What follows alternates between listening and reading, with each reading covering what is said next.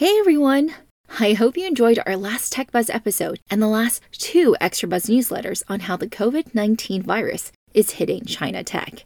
As the country is only very slowly getting back on its feet, there isn't a whole lot of news that's not virus related, and so we are going to talk about it too. But today, with a specific emphasis on EdTech. But before we do that, let's give an update for those tech buzzers who might not have been as immersed as we've been in epidemic related news. As of this recording, there are now over 2,000 deaths attributed to the coronavirus and over 70,000 confirmed cases, all in China alone. Experts seem divided on whether or not we've seen the worst, and for many businesses, a full recovery seems pretty far away. Now, Tech and knowledge workers who can work effectively remotely seem to be doing all right, as listeners in these industries have reached out and told us. But the businesses requiring physical labor, especially factories, are still in a state of chaos, as you would expect. In a survey of small and medium sized businesses conducted last Friday, a good 40% are still not operating and estimate that they are at least two weeks away from doing so. Additionally, less than 10% are optimistic that they can achieve profitability this year, which is a problem indeed for those who aren't surviving on venture capital.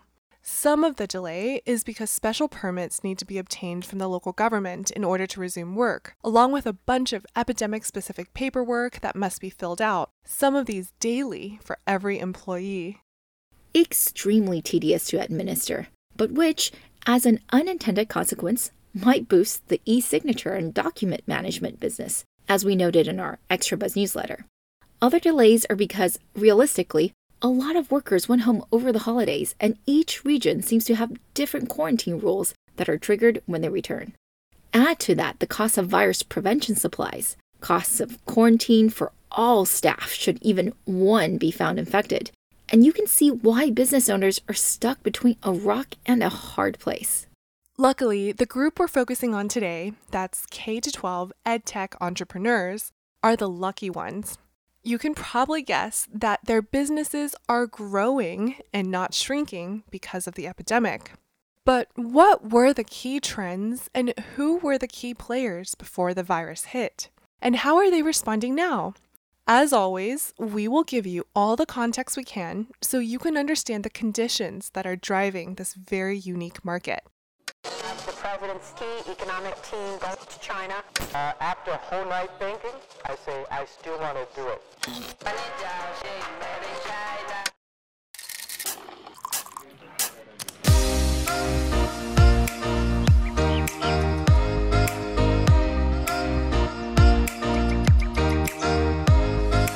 Hi everyone, we are Tech Buzz China by Pandaily, powered by the Sinica Podcast Network by SupChina.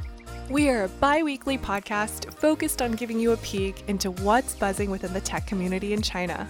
We uncover and contextualize unique insights, perspectives, and takeaways on headline tech news that don't always make it into English language coverage, so you can be smarter about the world of China tech.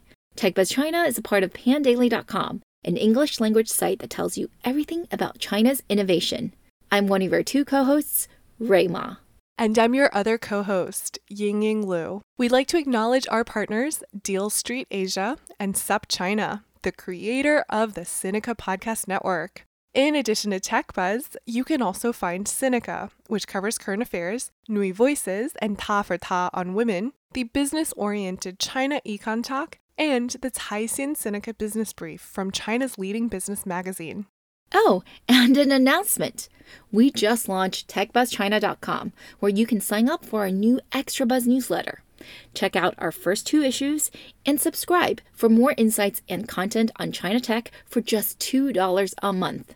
Finally, as always, if you enjoyed listening to our podcast, please leave us a review on iTunes or whatever other platform you use.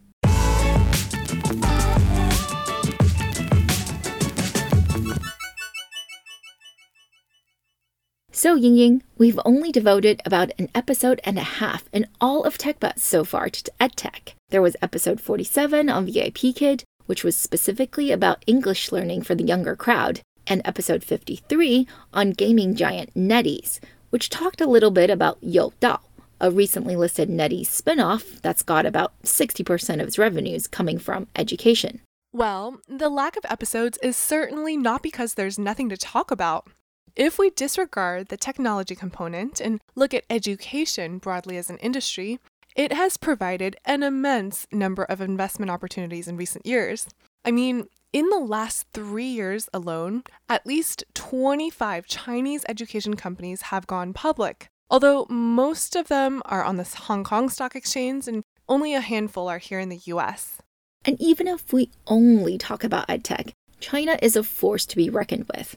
In fact, in 2018, the headline raging in edtech circles was that 50% of the venture capital that year deployed in edtech globally went to Chinese companies, more than twice as much as second place United States. And that trend has mostly persisted, with the US pouring in $1.7 billion into edtech last year and China at nearly 3 billion.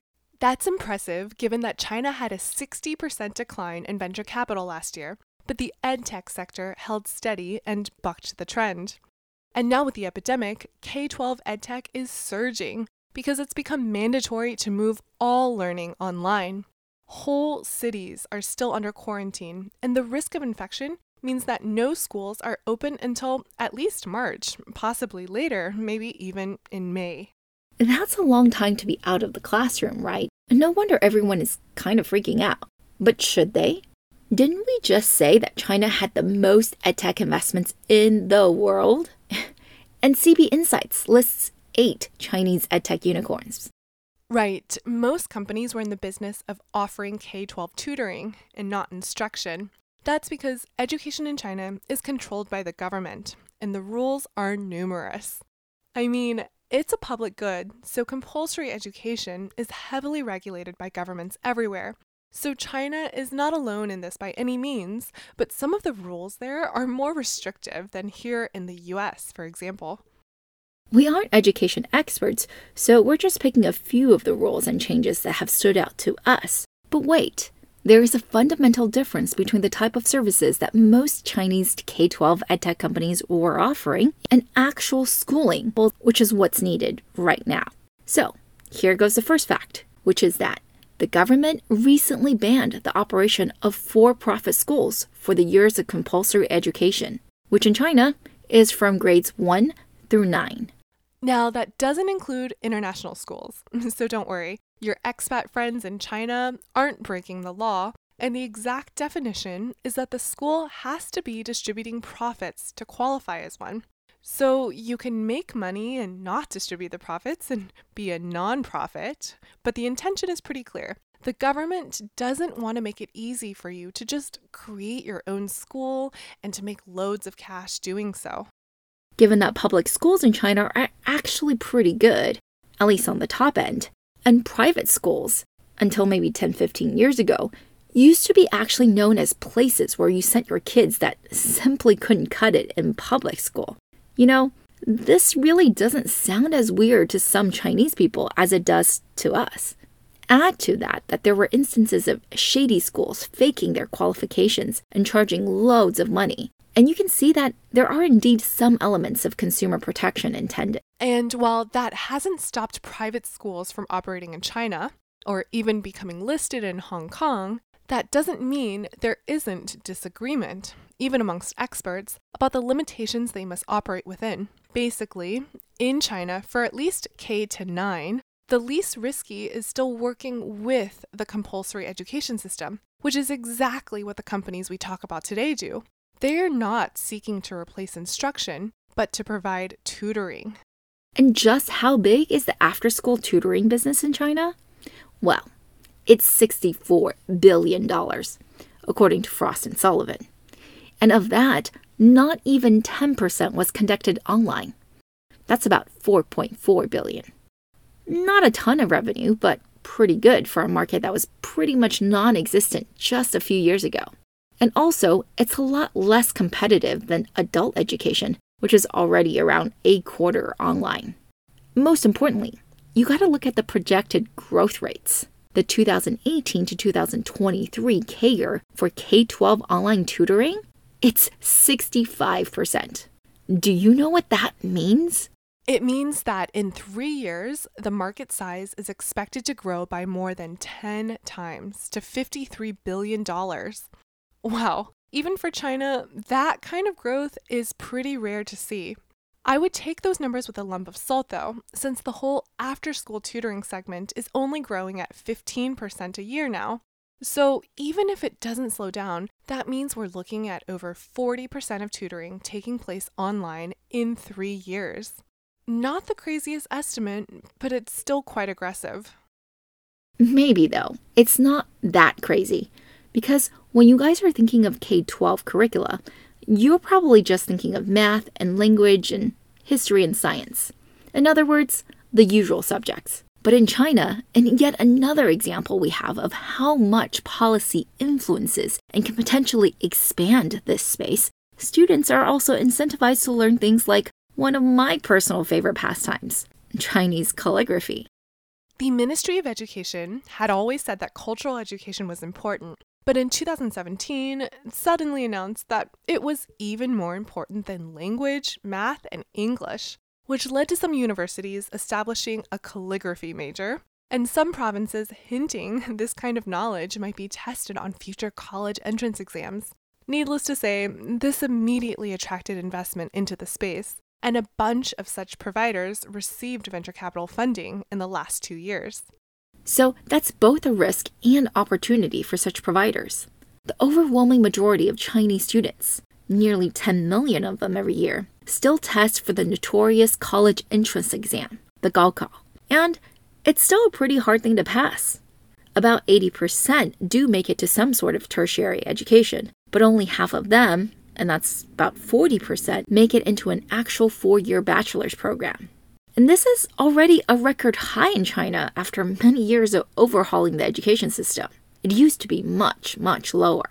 And because whether you go to college or not, and where you end up going, can make a big difference in a young person's life, the two or three day, four session, total nine hour exam testing you on Chinese, math, science, or literature, depending on your choice of study, and foreign language basically ends up being what the kid prepares for, certainly the entire last year of high school, but also pretty much throughout all the years they're in school as well.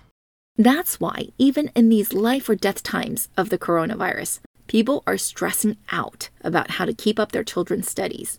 I mean, unless you're really well off and planning to send your kids abroad, most Chinese families think the Gaokao is the most important day of their children's lives. It's when all those years of study and paid tutoring pay off or don't. And if SARS is any example, then even an epidemic will not delay the test. And if anything, high school seniors might end up the first ones back to the classroom because the Gaokao is just that powerful of a motivating force. As this one student explained of his SARS Gaokao experience, our teacher told us that we cannot use SARS as an excuse to do poorly. When we graduate, we won't be able to say, Oh, but I did the Gaokao in the year of SARS. No one will care. We'll still be judged by where we went to school. Well, the teacher is incentivized to push the students because they can get bonuses depending on how well their students perform. Really, it's very common. And it actually goes for all standardized testing. Like one teacher received about $43,000 in cash bonuses for teaching a student who tested top two in the high school entrance exam. That's on the high end, but it happens with regularity. So, what does this all have to do with EdTech? Well, our point, which I hope we've hit home, is that Chinese people take K 12 education super seriously. And since most people still go through the public school system, much of the spending ends up taking place on tutoring.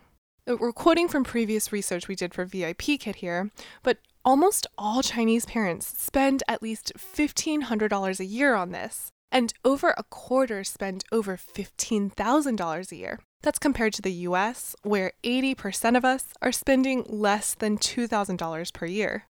So let's take a deeper look at two of the companies, especially the ones that have been in the headlines in the last year, or have been highlighted by the press recently because of what they're doing to help combat the virus. We'll skip over industry giant TAL, or Tao, which is about an $8 billion market cap company right now. And also, um, we probably won't talk about New Oriental's spinoff, Koolearn, which is listed in Hong Kong and edging close to $4 billion. Because Tao and New Oriental still have a large offline presence. And for this episode, we want to focus on those players that began with an internet DNA. We'll pick one public company and one private, recognizing that depending on how you segment the space, these are not the largest players necessarily, but they're just two of the top ones. So the first one is GSX, or Xue, which went public last June on the NYSE. It made huge waves in Chinese media because it is one of the very few pure play edtech companies that made it to not just the public markets, but to actual profitability after just one round of funding. Well, technically two rounds a few million in seed funding from QF Capital, and a $50 million Series A a few months later. So it's not like they raise no money. But still, it's in stark contrast to some of the other edtech companies in the space, like VIPKid, that's raised over a billion dollars, or the other company that we want to talk about, Yuanfu Dao, which has raised over half a billion. So, in comparison to those, yes, it's been pretty capital efficient. It's more than quadrupled since IPO, and it's now a $10 billion company. And most of those gains were actually made prior to the virus outbreak because the company is growing quickly, even before the epidemic. Management revealed on its earnings call just this Wednesday that revenue in 2019 was five times what it was the year before, although that still only takes it to a top line of $300 million. And it also reported a non GAAP net margin of 14% for Q4 of 2019, which looks pretty good, regardless if you compare it to old school competitors like Tao or newer companies that are straight up loss making. Although we do need to remember that winters tend to be seasonal highs in terms of profit for this industry, since summers are the most expensive in terms of sales and marketing. And boy, has it been an expensive summer for the industry. It was rumored that last summer, leading players were spending more than 1 million US dollars a day on advertising for customer acquisition. Why, you ask? Isn't that the only time when kids don't have to study? That's wrong. Chinese schools have mandatory summer vacation homework. Yep, you get a stack of booklets and handouts to complete over the break. Winter break, too. But summer break is the longer and thus more painful one. So you have homework, but no teachers, obviously. So tutoring will be really, really helpful here. And let's briefly explain the types of online tutoring that's commonly used these days. The first is one to one, like how VIPKid started. Then there's small class, which is often just a handful of students, from two to as many as 30, but typically eight or less. After small class, it's you guessed it, large class. For Xue, which operates primarily under this model, the large classes have grown in size from 400 a few years ago to 1700 now. But of course, it's not just one teacher lecturing a thousand students. Xue, like Youdao and others, go for a dual teacher model, by which they mean that there is one primary instructor who's lecturing, paired with multiple tutors who oversee a smaller group of students and make sure they're following along. And just in case there is any confusion, all of these classes are live streamed, so they're not pre recorded like MOOCs here in the West. That's also a business model, but not the one we're focused on today. As you might have guessed, Xue's model heavily relies on star or celebrity teachers who can command the wallets of thousands of parents. In fact, their top 10 teachers contribute 46% of their total revenues. Now, depending on your viewpoint, that's either a scary amount of revenue concentration or proof of their core thesis, which is that great teachers are hard to come by, and the internet is the only way to scale this very scarce resource. This is especially true of less developed areas in China, where great teachers are rare. So, I guess if just for the social good this could deliver, we should wish Genshei Xue luck. Genshei Xue's prospectus doesn't provide a demographic breakdown of its users. We only know that over three quarters of their revenue come from K 12 courses. So there's no way to figure out how many students are enrolling from third tier and below cities. But at the price of about $125 per class, it's pricey, but still affordable for a good many families in China, who, if you'll remember, are spending thousands of dollars in after school tutoring for their kids. By the way, this wasn't always obvious to Gen Xue. The founder and CEO, 49 year old Larry Chen, Chen Xiangdong, came from New Oriental, having worked there for 15 years and rising through the ranks to executive director before quitting in 2014 to start Gen Xue. His solid industry background is what got him the extra large $50 million Series A, no doubt, because in the beginning, Gen Xue, whose Chinese name translates to who to learn from, was a marketplace where any teacher could sign up to offer whatever course they wanted. Its Series A announcement back in 2015 boasted that it had over 70,000 teachers and several million students, and hundreds of teachers onboarding every day. Contrast this with what's disclosed in their prospectus last June 169 instructors and 522 tutors. And you can see what happened there. They made a major pivot in 2018, going from 22% K 12 education to 73%. Obviously, the marketplace model didn't work out as they expected. That's not super surprising. One of the key difficulties in a marketplace model is that it's just so hard to quality control. Sure, everyone can teach, but most people won't be great teachers. Having a ton of selection alone doesn't really mean much, especially when acquisition costs for online learning are multiples of what they are offline. This could be a really, really tough business model. Right.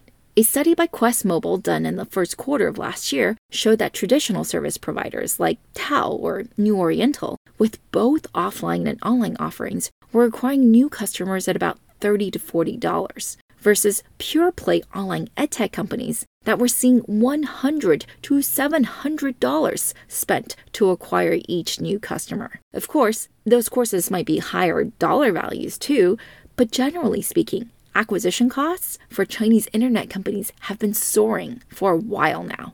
So, this comes as no surprise to anyone, really.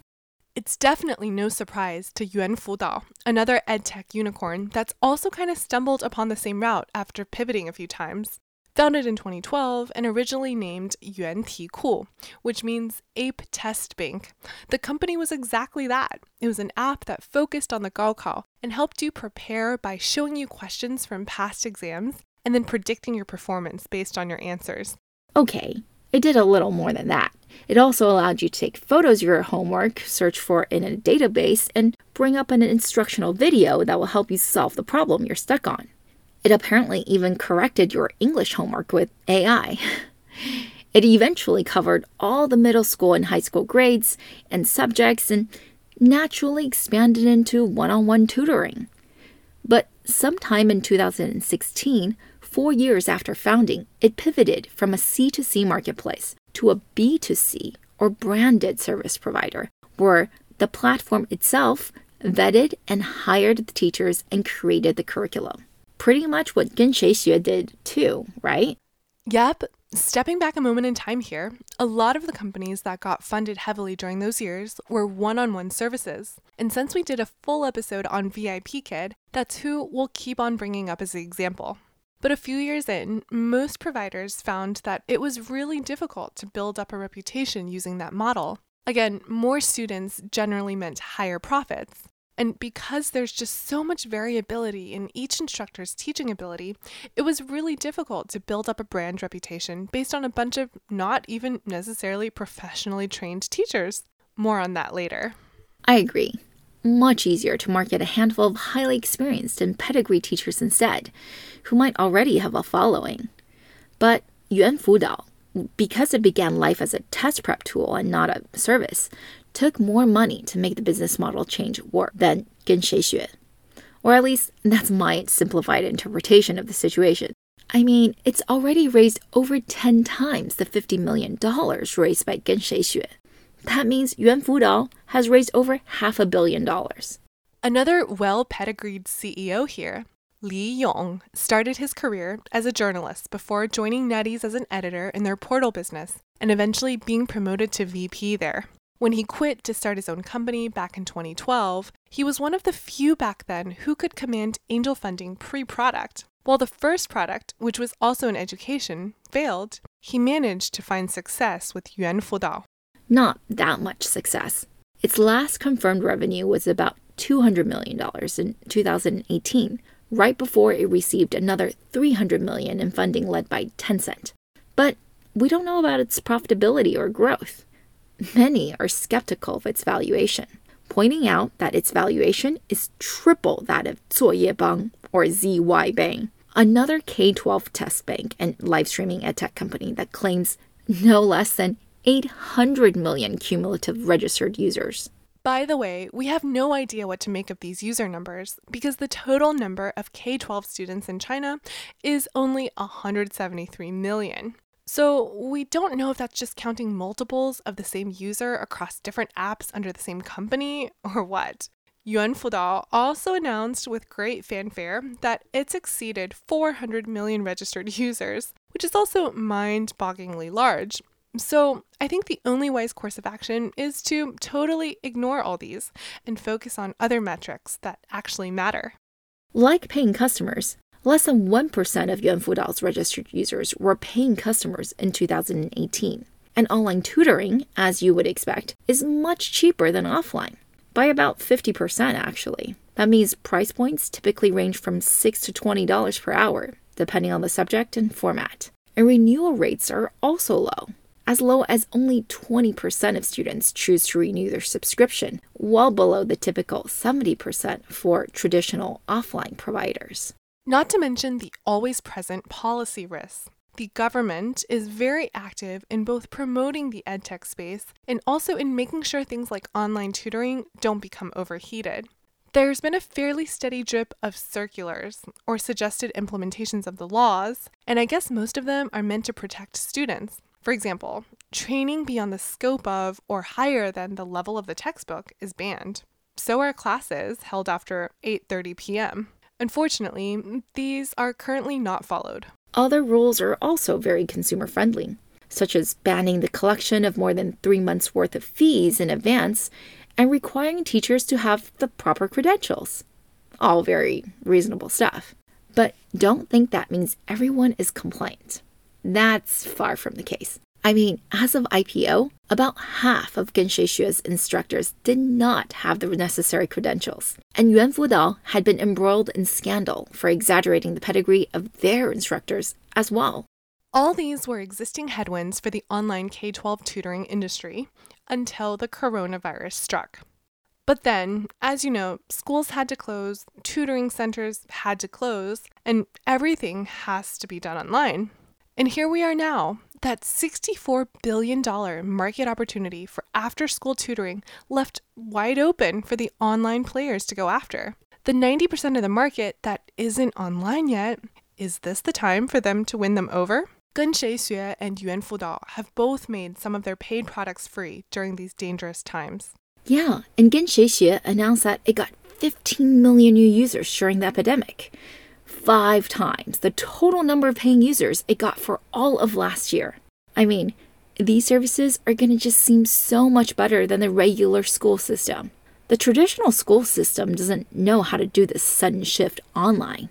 Sure, you can tell your teachers, do some pre recorded lessons, do some live streaming.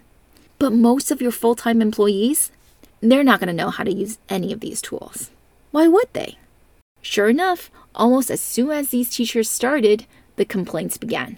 We won't list them for you here, but there were a lot of hilarious incidents. From forgetting to turn on their mics and cameras to trying to deal with students with funny nicknames. Let's just say things did not run smoothly. And while larger edtech companies like TAL are providing infrastructure solutions for the schools, many teachers just ended up using the available collaboration tools such as WeChat and DingTalk. In fact, DingTalk is being used a lot. And poor Alibaba actually had to beg students to stop flooding the app with one star reviews just because they didn't want to go back to school. And that brings us to the end of this introductory lesson to the online K 12 tutoring market in China. We chose to go over it today because it is most certainly getting a boost, in the short term at least, from the COVID 19 epidemic, but also because truly EdTech is a huge industry in China and definitely something we'll cover more of in the future. Yes, to reiterate, K 12 tutoring in general is a $64 billion industry in China. and the vast majority of parents are spending a few thousand dollars per year on after school lessons for their kids, and a quarter of them are spending more than five digits. Over 90% of the market is still taking place offline, but online tutoring is already an almost $5 billion business, and it might grow 10 times in the next few years. The main reason for this, of course, is the fact that the college entrance examination, or Gaokao, is so important and also so hard. Only 40% or so of the students who take it qualify to go to a four year bachelor's degree program. This means that students in China literally spend all of their time preparing for it, and even the epidemic probably won't delay it because 17 years ago SARS didn't. The Ministry of Education is tough when it comes to tests. Unlike the College Board, which, by the way, just canceled the March SATs in China. The Ministry of Education also has a super tight control over the education sector in China. So, businesses operating in this area should always be very aware of policy changes, which can make or break your business. Luckily, the ministry is pretty bullish on integrating technology with education. Unluckily, some of their rules can really drag on operating margins, although most of them are geared towards protecting the consumer, such as requiring the necessary professional certifications and such. We picked two businesses to highlight briefly the publicly listed Genshuixue and the still private Yuanfudao. Genji has gone up quite a bit since the virus hit and is now a $5 billion market cap company.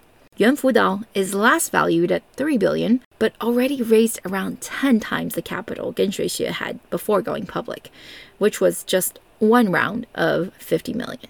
While Genshuixue started as a marketplace for teachers and Yuan Fudao as a test bank for K 12 students, both of them eventually ended up in the large class, dual teacher, online K-12 tutoring space. It's what accounts for over three quarters of Genshuixue's revenues. For Genshuixue, the classes are getting bigger every quarter and they're now at almost 2,000 students. For both, the classes are taught by one celebrity teacher and supported by a group of tutors who then monitor smaller groups of students. Unlike one on one tutoring, such as the model utilized by VIP Kid, large classes are much more scalable and can build up brand recognition much more quickly.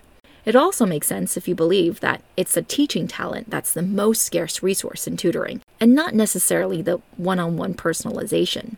Regardless, these B2C large class providers are experiencing tremendous growth right now by offering free lessons for the stuck at home K 12 students who must continue their studies despite the epidemic. In contrast with their non tech savvy regular teachers, the live streaming gurus of these platforms, we think, are going to gain lots of new fans and paying subscribers. What do you think? Do you have any questions? Send us all your questions and your comments at ying at techbuzzchina.com, or you can find us on Twitter or LinkedIn at techbuzzchina. And our new website, it's techbuzzchina.com.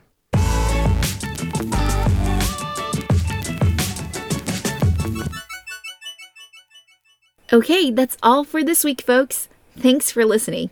We really enjoyed putting this together and are always open to any comments or suggestions. You can find us on Twitter at the Pandaily, at TechBuzzChina, and my personal Twitter account is spelled R U I M A. And my Twitter is spelled G I N Y G I N Y.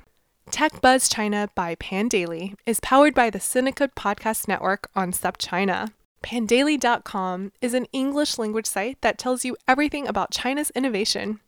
Our producers are Tai Wei Chen and Kaiser Kuo. Thank you for listening.